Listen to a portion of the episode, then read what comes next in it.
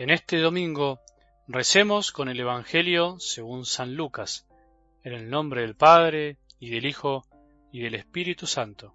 Jesús les hizo también esta comparación. ¿Puede un ciego guiar a otro ciego? ¿No caerán los dos en un pozo? El discípulo no es superior al maestro. Cuando el discípulo llegue a ser perfecto, será como su maestro. ¿Por qué miras la paja que hay en el ojo de tu hermano y no ves la viga que está en el tuyo? ¿Cómo puedes decir a tu hermano, hermano, deja que te saque la paja de tu ojo, tú que no ves la viga que tienes en el tuyo? Hipócrita, saca primero la viga de tu ojo y entonces verás claro para sacar la paja del ojo de tu hermano.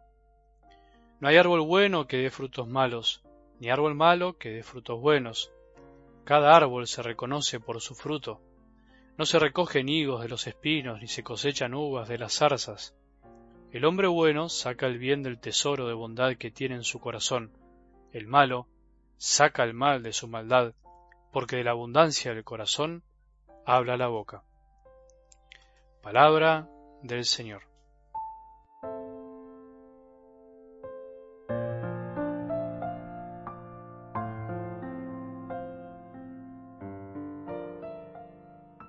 El domingo, te recuerdo, como siempre es el día del Señor. Siempre es bueno volver a recordarlo y aunque en la teoría debería ser un día especialmente reservado para Él, debemos reconocer que en la práctica, en este mundo en el que vivimos, difícilmente podemos dedicarle mucho tiempo, o por lo menos el que se merece. Igualmente podríamos preguntarnos, ¿cuál es el tiempo que se merece nuestro buen Dios que es Padre? ¿Alcanza con ofrecerle una hora por semana asistiendo a misa? En definitiva, ¿qué es el día del Señor? ¿Con eso bastaría para decir que estamos viviendo el día en Él?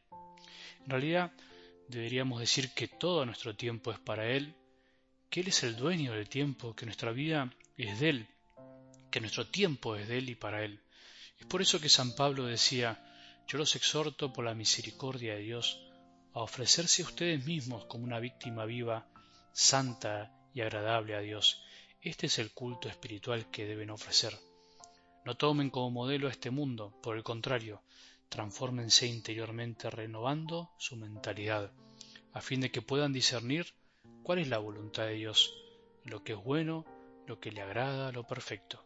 Entonces lo correcto sería decir, o lo que más le agrada a Dios, es que a Él no podemos ofrecerle algo de nuestro tiempo, sino que tenemos que ofrecerle toda nuestra vida. Eso es lo que Él se merece. Sin embargo, ahora cabe preguntarnos qué significa ofrecerle nuestra vida.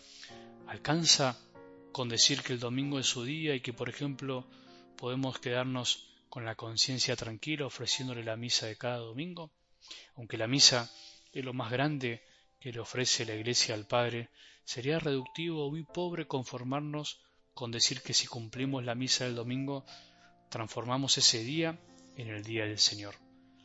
Para el mundo, ofrecerle todo a Dios es un poco exagerado. Para la mentalidad de este mundo y la nuestra muchas veces, la cantidad de los que marca el valor de las cosas. Por eso podemos pensar que ofrecerle más tiempo a Dios sería de algún modo ofrecerle el corazón, y no ofrecer más tiempo para Él sería no darle nada. Lo más sano y liberador sería pensar y sentir que somos de Él y que todo lo que hacemos en su nombre es para Él. Y aunque es necesario, por supuesto, ir a misa cada domingo, eso no bastaría si en el fondo no le ofrecemos todo nuestro corazón.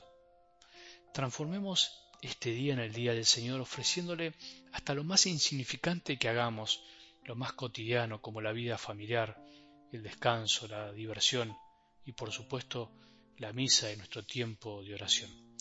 De algo del Evangelio de hoy son muchas las cosas que podemos meditar porque el mismo Jesús intenta explicar lo mismo de muchas comparaciones que se ayudan la una a la otra. Sin embargo, podríamos decir, para sintetizar algunas cosas, el que mira el defecto en el ojo ajeno, la paja, sin ver en su ojo el propio la viga, es un ciego. Teniendo una viga en el propio ojo, difícilmente podemos ver bien la paja de los demás. A eso se refiere Jesús.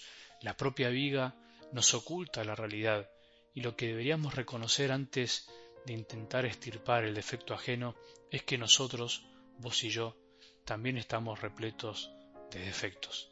Nuestra boca habla de lo que tiene el corazón, y es por eso que cuando andamos mirando de reojo de frente los problemas ajenos, opinamos de ellos creyendo que sabemos, damos las soluciones mágicas a todos los problemas de los demás, y es por eso que nuestro corazón de esta manera destila bastante soberbia y orgullo.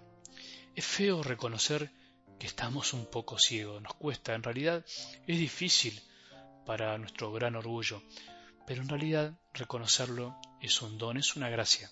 Mucho peor es no reconocer la ceguera en la que vivimos y considerar que nunca necesitamos ser corregidos por otros porque no tenemos errores. De ahí el famoso refrán de que no hay peor ciego que el que no quiere ver. Por eso podríamos decir que parte de nuestra ceguera para vernos a nosotros mismos como seres débiles y llenos de vigas, llenos de errores, es justamente no querer ver o no poder. Muchas veces no vemos por debilidad, por olvido, por ignorancia, por flaquezas, pero muchas otras no vemos porque preferimos no ver, porque elegimos dedicarnos a ver lo de los demás.